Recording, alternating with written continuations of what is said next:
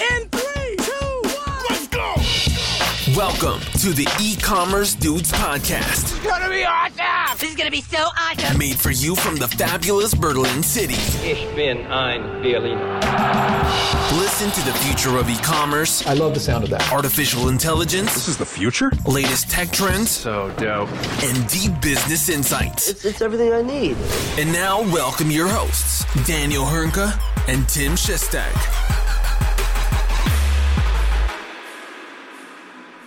Hallo und herzlich willkommen zu einer neuen Folge bei den E-Commerce Dudes. Es ist Dienstag, der 10. Mai 2022. Mein Name ist Daniel Hünke und natürlich auch heute wieder mit dabei mein hochgeschätzter Kollege Tim Chessy Schestag. Grüß dich, mein Großer, wie geht's? Guten Tag, mir geht es wunderbar. Ich befinde mich aktuell in der Nähe von Wilhelmshaven an der Nordsee und äh, bin quasi auf Workation, kann man sagen. Ja? Also äh, äh, ähm, wunderbares Wetter, haben hier ein kleines Häuschen und genieße die Zeit, gucke aus dem Fenster und äh, freue mich natürlich, dass das Wetter gut ist und hoffe, es bleibt auch die kommenden Tage so. Wie geht es dir denn? Ist ja die viel wichtigere Frage, dadurch, dass du ja krankheitsbedingt ein bisschen ausgefallen bist. Ist es besser geworden? Ja, also, äh, man kann jetzt sagen, Unkraut vergeht ja nicht, ne? Äh, ein richtiger Altherrenspruch, ne? So fühle ich mich gerade auch noch ein bisschen wie so ein alter Herr teilweise. Aber äh, geht schon irgendwie. Ich meine, man muss ja sagen, mein Job ist ja am Schreibtisch. Das geht irgendwie immer. Ja? Und nicht irgendwo äh, und nicht irgendwo auf dem Bau oder was auch immer. Ne? Ähm, mal abgesehen davon, dass ich zwei linke Hände habe, was das Thema angeht, aber äh, so am Schreibtisch sitzen geht halt immer noch. Und muss ja auch gestehen, ich glaube, wenn ich jetzt so, einen Büroweg hätte jeden Morgen, ne, wo du erstmal eine Stunde in der Bahn oder mit dem Auto unterwegs bist oder mit dem Fahrrad oder so, das würde zum Beispiel überhaupt nicht funktionieren, aber so Homeoffice. Wenn du machst gerade Vacation, ich mache Homeoffice, ne, das, das geht dann irgendwie immer alles. Ne? Es geht irgendwie immer alles, ja. Ich glaube, die Herausforderung wäre größer, wenn du tatsächlich einen Job hast, wo du dich physisch noch mehr anstrengen müsstest. Voll, voll. Dementsprechend kann man in dem Zuge von Glück reden, dass du aktuell nur in Anführungszeichen am Schreibtisch sitzen musst und mit mir einen wunderbaren Podcast aufnehmen darfst. Ja. Gott sei Dank, da bin ich auch sehr dankbar, oder da bin ich auch sehr dankbar für. Wenn ich äh, übrigens wenn ich hier und da mal ein bisschen außer Atem wirke, dann bitte verzeiht mir das alle. Äh, aber das ist auch schon besser geworden.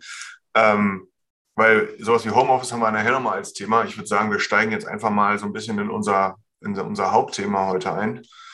Äh, denn der Handelsverband Deutschland hat ähm, seine äh, Umsatzeinschätzung für dieses Jahr recht drastisch gesenkt äh, aus unterschiedlichen Gründen. Tim, die, du hast das, dir ist das Thema aufgefallen. Was, na, was ist denn da los in der Ja, Wirtschaft? also man muss ja sagen, das hat man in den letzten Wochen, ja nicht Monaten, aber in den letzten Wochen mitbekommen, je nachdem, wer seine Zahlen veröffentlicht hat, sei es ein Amazon, sei es ein Zalando. Ähm, man hat dort gesehen, dass äh, dort ein Rückgang zu verzeichnen ist, weil gewisse Umsatzerwartungen, die man hatte, nicht erfüllt worden sind. Dementsprechend sind die auch die Aktienkurse gesunken. Und es geht mit Sicherheit nicht nur einem Zalando so, es geht mit Sicherheit nicht einem, nur einem Amazon so, ähm, sondern viel mehr E-Commerce-Unternehmen. Ja, also auch allgemein der Onlinehandel prognostiziert wurde, ein, ein, ein Wachstum von 13,4 Prozent. Geschafft hat man ein äh, 12,5-prozentiges Wachstum. Es klingt wenig, ist aber mal gar nicht so wenig, wenn man einen Prozentpunkt das Ganze, ähm, das Ziel verfehlt. Und dementsprechend gehen die Aktienkurse von Unternehmen runter. Grund dafür ist zum einen mit Sicherheit die Supply Chain, also die Logistik-Lieferanten-Herausforderungen, denen unterschiedliche Unternehmen aktuell begegnen müssen. Das ist mit Sicherheit ein Thema. Der Krieg in der Ukraine macht das Ganze sicherlich nicht leichter. Und dann natürlich auch Stichwort Inflation, Preise werden teurer. Man wird eher ähm, oder man neigt eher dazu, vielleicht noch etwas abzuwarten. Und die Inflation ist ja nicht nur bei 2, 3 Prozent, wie man sich es normalerweise erhofft oder es erwünscht ist, ja, sondern tatsächlich sind wir ja schon bei knapp 7, 8 Prozent. Und das ist dann schon eine Inflation, der, die sich an den Preisen letztendlich bemerkbar macht. Ja. Und auch wenn man sich dahingehend die Aktienkurse anguckt, die ähm, von, von Unternehmen, die börsennotiert sind, also wie schon gesagt, ein Zalando oder ein Amazon, dann sieht man dort auch einen starken Rückgang. Ja, also der, der Aktienkurs ist deutlich gefallen in den letzten Wochen. Erholt sich wiederum leicht, aber ist natürlich nicht zu vergleichen mit dem Wachstum ähm, oder mit dem Wachstum, den man hatte während der Corona-Phase. Also 2020, 2021 mit Sicherheit dort der, der, der, das Wachstum deutlich stärker, als man das normalerweise erwarten kann. Nichtsdestotrotz sieht es jetzt nicht gravierend schlecht aus für den Onlinehandel. Er wächst immer noch, nur eben nicht so, wie es zunächst erwartet wurde. Und das bilden die Aktienkurse aktuell auch ab. Ich finde, man merkt es ja auch noch viel mehr so an als jetzt bei äh, reinen Aktienkursen. Ähm, so, so, so ganz unterschiedliche Beispiele, ne? aber ja, man merkt, dass der, dass der Krieg in der Ukraine, die Inflation, äh, Supply Chain Problemchen, das fließt ja dann irgendwo alles zusammen irgendwo. Ne? Gerade das Thema Inflation bedeutet ja im Endeffekt auch nichts anderes. Viele Leute haben eigentlich deut deutlich weniger im Geldbeutel am Ende des Monats oder auch am Anfang des Monats, wie auch immer. Ja, ähm, das macht sich dann natürlich irgendwo anders bemerkbar.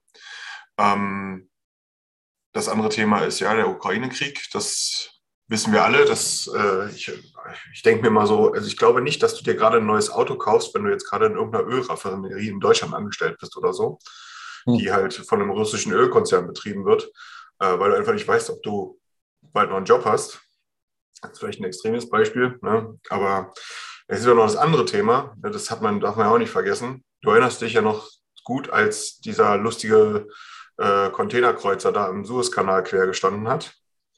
Ja, äh, wir haben jetzt ja immer noch den, den Punkt, dass einer der größten Häfen der Welt ähm, äh, in Shanghai äh, ähm, unter, unter, unter hier im Lockdown ist, seit Wochen. Da, da, da reden wir nicht von einem Kanal, sondern da hunderte Schiffe, die sich da vor dem Hafen sozusagen ähm, gestaut haben, stauen oder gestaut haben. Ähm, und das ist ja wie so eine Ziehharmonika, ne? Das, ist, das beginnt dort und kommt bei uns als Effekt erst viel später an. Ne? Also das Thema Supply Chain ist da halt auch echt, echt ein, echt ein Riesenthema, was da noch kommt. Von daher nachvollziehbar. Was ich ja noch viel krasser finde, ist, ne, das ist so, der Onlinehandel hat ja in den letzten zwei Jahren hochgradig profitiert. Muss man ja ganz klar sagen. Ne? Wenn irgendwo Umsätze gemacht worden sind, hat man auch an den Wachstumszahlen gesehen, dann im Onlinehandel. Ähm, diese Problematik, die ist ja im Offline-Handel oder im Präsenzhandel ja kein Stück anders. Ne? Auch die müssen irgendwo ihre Ware herbeziehen, auch die sind von Inflation betroffen und so weiter und so fort. Nur haben die in vielerlei Hinsicht in den letzten zwei Jahren nicht groß abgecasht und irgendwelche, äh, ähm, sag ich mal, sich irgendwelche Polster haben aufbauen können, sondern die haben im großen Stil ihre Polster abgebaut, um überhaupt noch am Leben zu sein. Ähm, und man ist jetzt, ich weiß nicht, ob das, ob das, der richtige, ob das die richtige Terminologie ist. Ne? Wir sind jetzt aus der Pandemie raus, weiß ja keiner, was der nächste Herbst so bringt. Ähm, aber vorläufig ähm, ist es einfach so, dass man jetzt gerade das Gefühl hat, man ist raus, aber man ist direkt in der nächsten Krise drin. Und für den Präsenzhandel ist das, glaube ich, einfach ultra hart. Es zeigt mir wieder auch einfach nur nochmal dieses Fokussieren auf einen Kanal, jetzt mal etwas stellvertretender gesehen, ja, ähm, war noch nie eine gute Idee und ist auch in Zukunft keine gute Idee. Aber ähm, das ist ja nochmal ein leicht anderes Thema. Ähm, auf, auf jeden Fall ist es so, der Onlinehandel wächst immer noch in einem zweistelligen Prozentbereich, etwas weniger als ursprünglich gedacht. Und jetzt muss man, glaube ich, einfach mal sehen, wie sich das Jahr weiterentwickelt, weil ich glaube, das ist auch eines der großen Themen es weiß einfach keiner, wie sich das Jahr also wirklich noch entwickeln wird. Ich meine, das, dieses Jahr war schon für eine Menge Überraschungen gut. Viele davon waren negativ. Mal gucken, vielleicht kommen wir jetzt mal ein paar positive. Wäre auch mal ganz nett wieder. So eine Tagesschau ohne Hiobsbotschaften. Das wäre auch mal wieder echt schön. Ja, ja, also ist natürlich immer die Frage, ob das ein subjektives Empfinden ist, aber gefühlt die letzten zwei Jahre tagtäglich kommt da was Neues auf uns zu. Ja, die Pandemie hört hört auf in Anführungszeichen natürlich. Und dann kommt auf einmal dieser Krieg. Ja, das ist natürlich äh, erschreckend und äh, ich hoffe mal, dass sich das Ganze langsam beruhigt, weil so soll es nicht weitergehen. Ja? Also wie du schon gesagt hast, Tagesschau mal mit, mit schönen Nachrichten wäre mal, wäre mal was Neues. Das ist schon ein Running Gag, wenn man das eigentlich so sagt. Ne? Tagesschau mit guten Nachrichten. Das ist so, es klingt schon so albern, so, so lächerlich, ne? Ja, tatsächlich ist das so. Mal gucken, ob wir das nochmal dieses Jahr erleben dürfen. Die Daumen sind gedrückt dafür. Und Absolut. lass uns doch dann mal direkt in unser nächstes Thema einspringen oder beziehungsweise einsteigen, was mit Sicherheit auch nachrichtenwürdig wäre. Und zwar hat Shopify seine Quartalszahlen präsentiert, die anders ausgefallen sind als erwartet. Aber natürlich, wenn man sich das nochmal genauer anguckt, sind das für uns aus unserer Perspektive immer noch sehr gute Zahlen. Und nebenbei, das würde ich gleich noch im Nachgang besprechen, gab es noch eine kleine, eine kleine Akquisition. Ja. Aber vielleicht steigst du erstmal ein, berichte doch mal bezüglich der Quartalszahlen, wie ist das aufgeteilt und was wurde dort vor kurzem von Shopify präsentiert. Ich finde es, wie du, du hast eine super Einleitung gemacht, ne?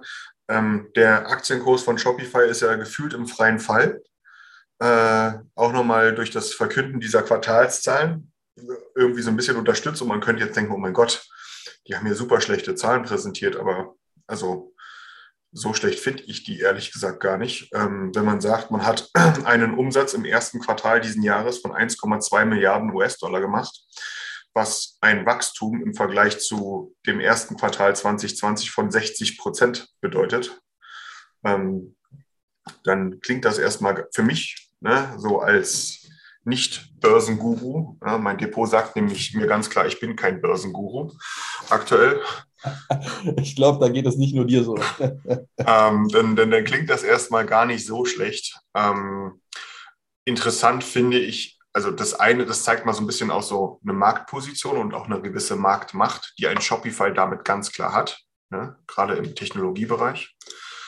Ähm, was ich ganz interessant finde, ist, wenn man so ein bisschen zwischen den Zahlen liest, so einfach jetzt, das ist keine Wertung, ob das gut oder schlecht ist, sondern einfach ähm, finde ich es ganz interessant, dass äh, mit seinen äh, Subscription Solutions, also die vereinfacht ausgedrückt, die Shopify äh, Gebühr, die man als Händler zahlt, die, keine Ahnung, 29, 2,99 Euro oder was da ist, ne, die, Monat, die man monatlich zahlen muss. Damit macht Shopify oder hat im ersten Quartal knapp 350 Millionen US-Dollar Umsatz gemacht. Ähm, eine achtprozentige Steigerung im Vergleich zum letzten Jahr. Und jetzt kommt's. Und ich glaube, das ist das da und darauf plant ja Shopify schon lange hin. Und da Shopify ist ja weit mehr als nur ein Shop-System. Das muss man da, das sieht man hier an der Sache, die sogenannten Merchant Solutions, was zum Beispiel oder ganz massiv sowas wie Shopify Payments ist, nämlich dann immer dann, wenn Shopify irgendwo an einer Transaktion mit, mitverdient. Ähm, das macht nämlich einen Umsatz von äh, knapp 860 Millionen äh, US-Dollar aus im ersten Quartal. Und man sieht einfach daran, dass sozusagen diese Subscription-Fee, für die ja sehr häufig Shopify sozusagen als Beispiel genommen wird, immer noch ist, also 360 Millionen oder 350 Millionen sind kein kleiner Betrag ne, für ein Quartal. Aber ähm, das große Geld wird mit den, äh, mit den Umsatz, ich nenne das mal vereinfacht ausgedrückt, mit den Umsatzbeteiligungen wie Payment äh, und so weiter und so fort verdient. Und ähm, daran sieht man einfach, dass Shopify deutlich mehr geworden ist als einfach nur ein Shopsystem, weil äh, im Grunde ist das schon halber Payment Provider sozusagen. Ähm, auch ganz interessant ist noch viel, viel, viel mehr Zahlen, da wollen wir uns heute mal nicht mit langweilen, aber ähm, Shopify hat jetzt gerade sozusagen, also wenn, wenn, wenn Shopify mit seiner EC-Karte jetzt irgendwo einkaufen geht, dann ist auf dieser EC-Karte, äh, sind da aktuell 7,25 Milliarden US-Dollar drauf, Cash. Also nicht gebundenes Kapital, was irgendwo gerade auf dem Konto liegt. Ähm, ist vielleicht nicht genau dein Kontostand. ja? nicht mein Also, Kontostand, noch nicht, knapp. Um das aber doch mal hier klar zu formulieren, ja, du hast viel Geld, ja, aber nicht nicht sieben Milliarden. Nicht sieben Milliarden, nee, Noch nicht. ähm, noch nicht. Ich hoffe ja jetzt, dass äh, aufgrund der ganzen äh, äh, der ganzen Oligarchenjachten, die jetzt irgendwo im Mittelmeer festgesetzt worden sind, dass da bald so ein äh, lustiger Ausverkauf stattfindet. Ja, und dann äh, kaufe ich mir da mal so eine Putin-Yacht oder so. Nein, natürlich nicht. Schön wär's, äh, aber dafür reicht es dann auch noch nicht ganz. Ähm, aber ich finde es halt erwähnenswert, weil mit, wenn du, also wofür werden normalerweise äh, solche Cash-Reserven genutzt? Akquisitionen. Und vielleicht ist das auch das, äh, der Unter Genau. äh, die Überleitung dahingehend. Shopify ist nämlich zusätzlich zur Verkündung der Quartalszahlen auch nochmal aktiv geworden und hat für schlappe 2,1 Milliarden Dollar ähm, das äh, Logistik-Startup Deliver, ich glaube, das ist so? Ship, also ja, Deliver äh, gekauft. Ähm, Tim, was ist denn bei Deliver, also was ist das Besondere dabei? Was ist das Ja. und warum hat sich das Shopify gekrallt? Ja, ist natürlich spannend zu sehen, was, was Shopify dort akquiriert. Und gerade wenn man das mal prüft mit dem Wettbewerb, dann sieht man eigentlich klassisch Amazon als äh, E-Commerce oder als großer E-Commerce-Player, die dort sehr relevant sind. Und im gleichen Zuge ähm, bietet ja Amazon das klassische Amazon Prime an, wo du quasi innerhalb kürzester Zeit die Ware vom Warenhaus direkt zu dir nach Hause geliefert bekommst. Und natürlich kann man sagen, auch wenn Shopify ein anderes Kernbusiness hat, sage ich mal, ja, äh, ist, möchte oder, oder stinkt Shopify natürlich ein bisschen gegenüber Amazon an und probiert dort einen Wettbewerb aufrechtzuerhalten. Und gerade ähm, mit dem Thema Shopify Fulfillment Network, was vor kurzem, ähm, oder was jetzt vor kurzem, aber zumindest vor ein paar Monaten veröffentlicht wurde, ist man den ersten Weg gegangen, um quasi den Händlern, die Shopify nutzen, auch anzubieten, dass man quasi die Ware für sie versendet und an die äh, oder und an, an, äh, in entsprechenden Warenhäusern lagert, sodass der Händler dies nicht mehr machen muss. Ja. Jetzt ist man einen Schritt weiter gegangen und hat quasi ein, ein äh, Unternehmen namens Deliver aus San Francisco erworben, auch für knappe 2,1 Milliarden Dollar. Nicht nur in Cash, sondern auch mit, ähm, mit Anteilen quasi erworben. Auch noch ganz wichtig zu sagen in dem, in dem Zuge. Und was Deliver macht, ist eigentlich, sie sind ein komplettes Logistiknetzwerk, übernehmen Fulfillment und, und, und Lagerung von den einzelnen Produkten der Händler und optimieren das Ganze dahingehend. Ja, also prüfen genau, welche Liefermethode passt zu welchem Kunden am besten, mit, welchen, mit welcher Liefermethode ist es am schnellsten vor Ort, was kann man dort dem Kunden anbieten, welche Produkte sollten an welcher Stelle gelagert werden, weil sie so und so oft aus bestimmten Regionen erworben werden. Also das Ganze nochmal ein deutliches Stück intelligenter machen und ähm, dementsprechend auch Shopify dabei unterstützen, das ganze Thema Logistik weiter voranzutreiben, weil das ist mit Sicherheit noch ein Markt, bei dem Shopify keine relevante Rolle mitspielt, aber sie haben es auf dem Schirm. Sie sind einer der E-Commerce-Player, die das können, ja, die da schon mal etwas anbieten. Ansonsten hat das noch keiner soweit angeboten. Und sie haben mit Sicherheit die Größe, das erfolgreich durchzuführen. Das muss man auch ganz klar sagen. Und in dem muss man ja auch was äh, erwähnen. Letzte Woche ähm, kam ja die Nachricht, dass Amazon mit dem Amazon Prime-Button ja, in den Shops integriert werden kann. Und das wird Shopify vermutlich nicht so sehr gefallen, gerade wenn man überlegt, dass Shopify das E-Commerce-Business primär für sich selbst haben möchte, sagen wir mal so. Und gleichzeitig gefällt Amazon das vermutlich auch weniger, wenn auf einmal ein Shopify, eine, eine E-Commerce-Software auf einmal in ihrem Bereich Logistik eine Rolle spielt. Ähm, wichtig hier zu sagen auch, das Ganze wird natürlich wie so häufig erstmal primär in den USA zur Verfügung gestellt werden. Deutschland spielt dort noch keine Rolle und Europa. Würde mich natürlich auch sehr interessieren, wenn das Thema mal in Deutschland voranschreitet, weil ich denke, neben DHL, neben ähm, ähm, ähm, Amazon und, und, der ganzen, den ganzen Logistik-Hubs und Logistikdienstleister wäre spannend, auch einen weiteren großen E-Commerce-Player hier begrüßen zu dürfen und äh, zu prüfen, wie die denn das Ganze weiter voranbringen und wie das Ganze managen.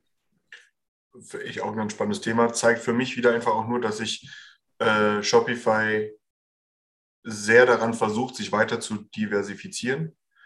Ähm, auf der gesamten, sage ich mal, Interessenslinie oder Notwendigkeitslinie, die so ein Händler auch hat. Ja, also der eigentliche Kunde bei Shopify ist der Händler. Ja, der generiert Umsätze durch Fees, durch Umsätze und dann vielleicht in Zukunft eben auch über Fulfillments.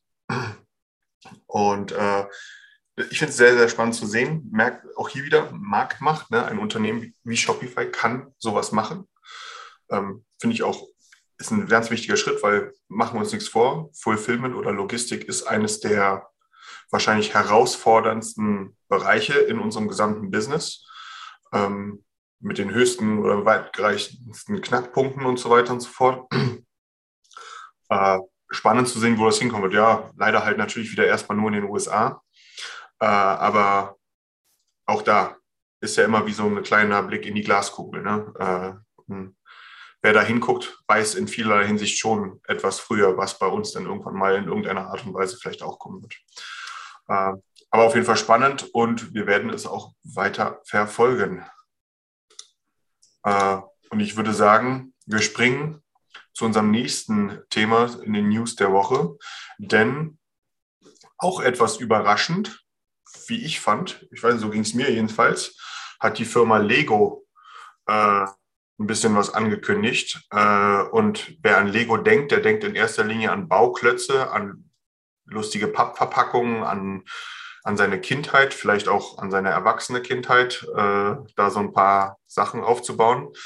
Aber dass Lego deutlich mehr ist als nur ein paar Bauklötze, zeigt die News rund ums Metaverse, oder Tim? Absolut richtig. Also man muss ja dazu sagen, in den letzten Jahren oder Jahrzehnten hat man Lego nicht wahrgenommen als digitale Marke oder als, als digitale Spielmarke, sondern es geht rein um diese Bauklötze und ähm, alles andere war ja im Nachgang eher zu sehen und auch nicht wirklich präsent. Und da war mit Sicherheit auch kein deutlicher Fokus von Lego, und auch zumindest hatte man den Eindruck. Jetzt ist es aber so, dass man gemerkt hat, okay, wir müssen uns digital mehr fokussieren, wir müssen auch online und offline verschmelzen und das Ganze nicht separat voneinander betrachten und möchte jetzt deutlich mehr investieren in dieses Thema Metaverse, Digitalisierung. Ja? Also als Beispielzahl mal, um das Ganze zu verdeutlichen, möchte die Lego-Gruppe 1800 Softwareentwickler bis Ende 2023 ähm, anstellen. Ja, das wäre die dreifache Zahl, die es aktuell hat. Ähm, oder beziehungsweise die dreifache Zahl, Anzahl im Vergleich zu Anfang letzten Jahr. Und äh, 400 davon sollen in Kopenhagen sein und die anderen verstreut auf, der, auf, auf restlichen oder in restlichen Städte, wo Lego präsent ist.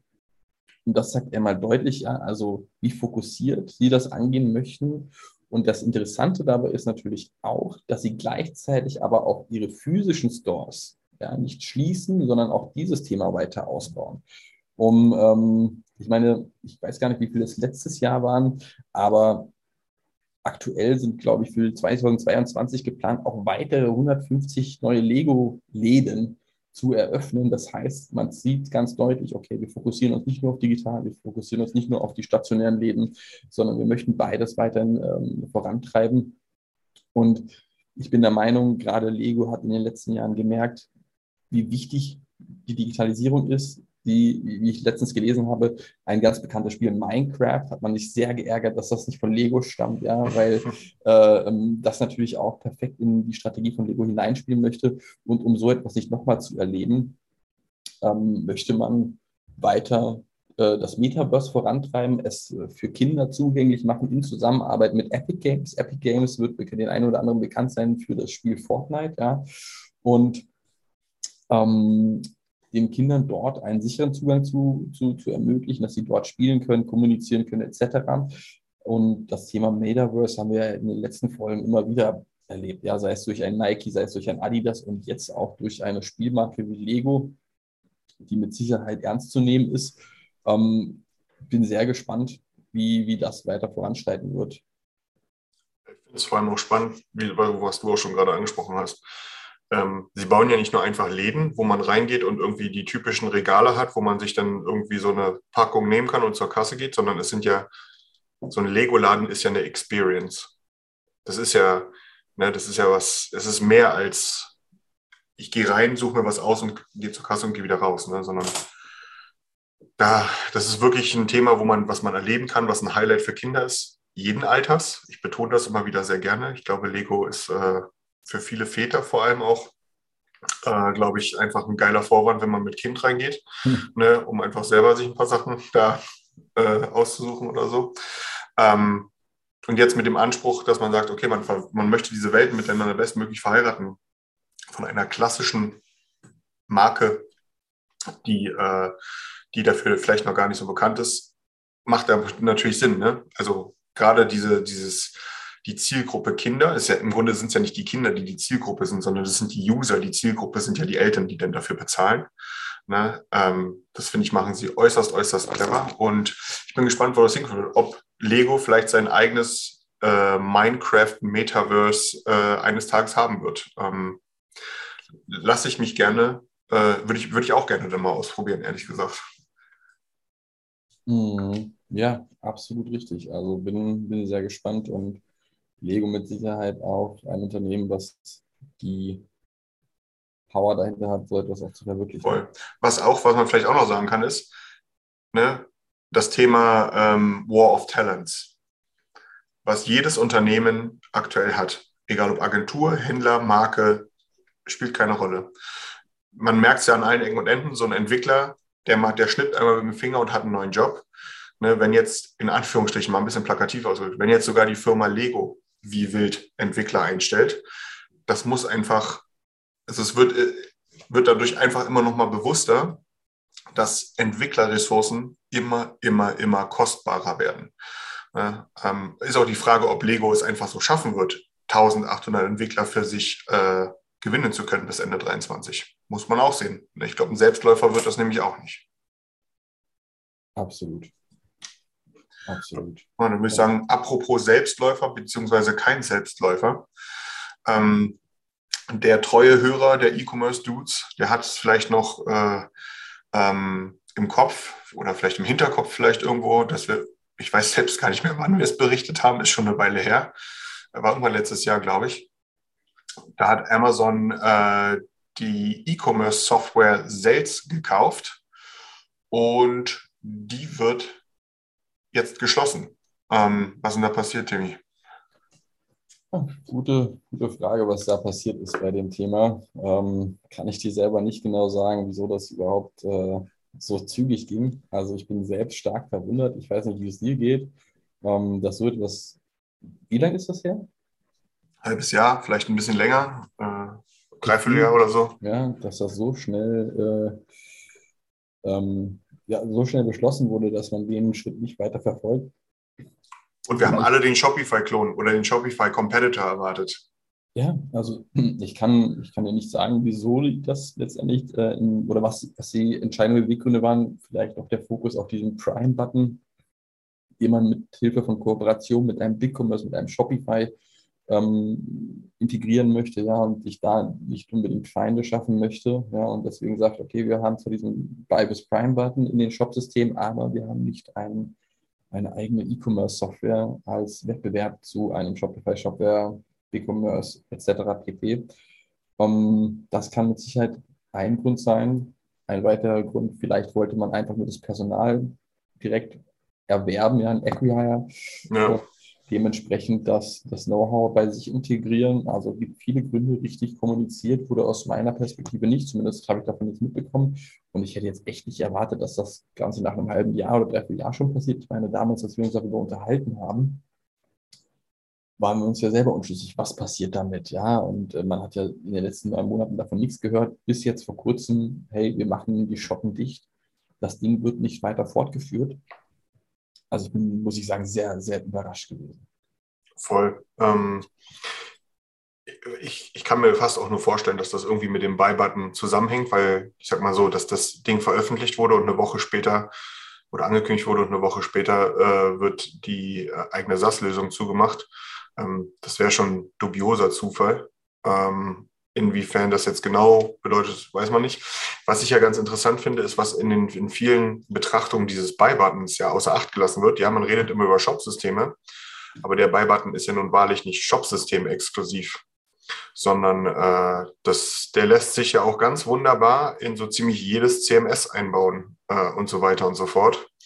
Ja, äh, also das, was zum Beispiel ganz, ganz viele äh, Newsportale und so weiter, also ja, Content Creators machen, ähm, dass sie sagen, hier, wir machen sowas Affiliate-typisches, ja, dass man dann Affiliate-Links sozusagen in, äh, in, den Artikeln einbaut, ähm, lässt sich jetzt so machen, dass man praktisch auf dieser Seite bleibt, den Buy-Button klickt, den Checkout durchläuft und am Ende was gekauft hat und im Grunde eigentlich noch eine CMS-Seite gewesen ist. Also es geht ja noch viel weiter darüber hinaus. Im Grunde ist das ja schon fast wie so ein eigenes kleines Mini-E-Commerce-Ökosystem, was halt überall einsetzbar ist. Ähm, aber ja, schauen wir mal, wie sich das Thema entwickeln wird. Muss man ja auch erstmal gucken. Ähm, was ich krass finde, ist, dass den äh, Sales-Kunden äh, ähm, jetzt einfach eine Notice-Time von 60 Tagen gegeben wird und die müssen sich ein neues Shop-System suchen. Also das ist dann wiederum so ein bisschen ruhig. Äh, ja, absolut. Also ganz, ganz, ja, nicht merkwürdig, aber überraschend einfach. Und jetzt geht voll. das so von Schlag auf Schlag mit 60 Tagen neues Shop-System. Gut, ich weiß jetzt nicht, wie die selbst Selbstkunden aufgebaut sind, ob das größere oder kleinere Shop-Systeme Ich fast auch eher sagen kleinere, ne? aber ich weiß es nicht. Halt aber auch da können 60 Tage sehr wenig sein. Ja. Lass uns zum direkten Amazon-Wettbewerber in Polen kommen. Allegro. Allegro möchte mh, mm, nun verstärkt auch den deutschen Markt angreifen. Ja, also dort auch direkt im Wettbewerb zu Amazon treten. Amazon ist ja auch vor kurzem, also von ein paar Monaten Richtung Polen gestartet. Jetzt möchte Allegro mit Sicherheit dort auf dem deutschen Markt ein paar Marktanteile abgreifen. Und äh, hat dafür auch einige Änderungen durchgeführt, sei es, dass man jetzt zum Beispiel auch äh, die Preise in Euro sieht und erwerben kann. Ähm, ja, also was, was ist denn deine, deine Meinung zu dem Thema? Äh, ich finde prinzipiell den logischen Schritt für Allegro, ne? also für die Leute, die Allegro vielleicht noch nicht so kennen, du hast es bereits erwähnt gehabt, der, der Amazon-Konkurrent in Polen oder eigentlich die, der Marktplatz in Polen für alles, ähm, ist auch in Polen das äh, wertvollste börsennotierte Unternehmen oder war das, äh, war mit fast 15 Milliarden Euro eines der wertvollsten äh, oder das wertvollste äh, börsennotierte Unternehmen in Polen. Ähm, die sind nicht klein. Hm. Ich muss allerdings gestehen, ich bin von der Art und Weise äh, absolut enttäuscht und ich halte es für absolut dilettant. Also ich finde es fast schon dilettantisch, wie sie das jetzt probieren ähm, dass du sagst, du, also es ist ja kein richtiger Markteintritt, der hier stattfindet. Ich glaube, die dippen gerade so ein bisschen. Ne? Die wollen mal gucken, was hier so geht. Denn äh, ich glaube, man muss kein großer Schamane sein, äh, um zu wissen, dass wenn man äh, äh mit einer Plattform, die kaum jemand kennt, auf Englisch, ja, weitestgehend auf Englisch, und da sei mal das, die Qualität des Englischen sei mal dahingestellt, ähm, was probiert und sich damit brüstet, dass man jetzt auch Europreise anzeigt, dann ist das reicht das meiner Meinung nach noch nicht. Und Allegro liefert gleich noch den, den, den, den USP mit, warum sie glauben, dass das Erfolg haben könnte. Und zwar konkurrenzlos günstige Preise. Und das ist so eine ganz persönliche Meinung von mir, dass wenn dein einziges USP ist, dass du konkurrenzlos günstige Preise hast, das klappt nicht, das klappt nicht, das klappt einfach nicht. Also nicht im Onlinehandel. Ne? Ähm, nicht als neue Marke, äh, da brauchst du noch ein bisschen mehr. Also irgendwas muss da noch mehr kommen als nur Preise, weil Preise können andere auch. Äh, und ähm, du bist halt automatisch immer im Preiskampf drin. Ähm, ich, also mal schauen. Ich, also ich glaube, solange sich Allego nicht darauf committet und auch die Investments macht, ja, wenn sie sagen, wir gehen jetzt richtig rein nach Deutschland mit einer komplett lokalisierten ähm, äh, Website, äh, mit einem eigenen Team, was hier auch Händler vor Ort akquiriert, anbindet ja, und so weiter und so fort. Äh, solange wird das kein großes Ding werden. Meine persönliche kleine Meinung dazu. Ja, also wir haben beide den gleichen Artikel gelesen. Was ich auch sehr interessant fand, war tatsächlich die Amazon Prime-Preise in Polen. Hast du dir das angeguckt?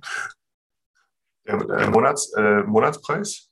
Ja, Monatspreis bei 2,35 ja. Euro und, und, und Jahrespreis bei, ich glaube, ja, 10,46 Euro.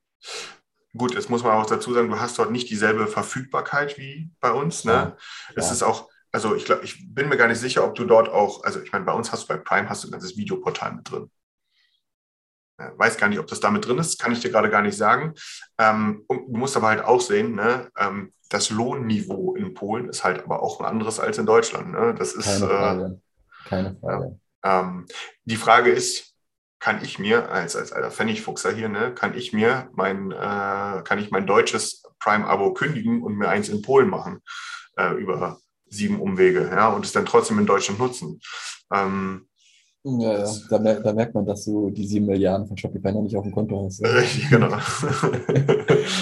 Aber ja, also fand ich nur interessant. Klar, die Kaufkraft ist eine andere und äh, fand ich immer spannend zu sehen, weil ich habe gar keinen Gefühl dafür bisher gehabt, wie, die Kosten für Amazon Prime in anderen europäischen Ländern sind.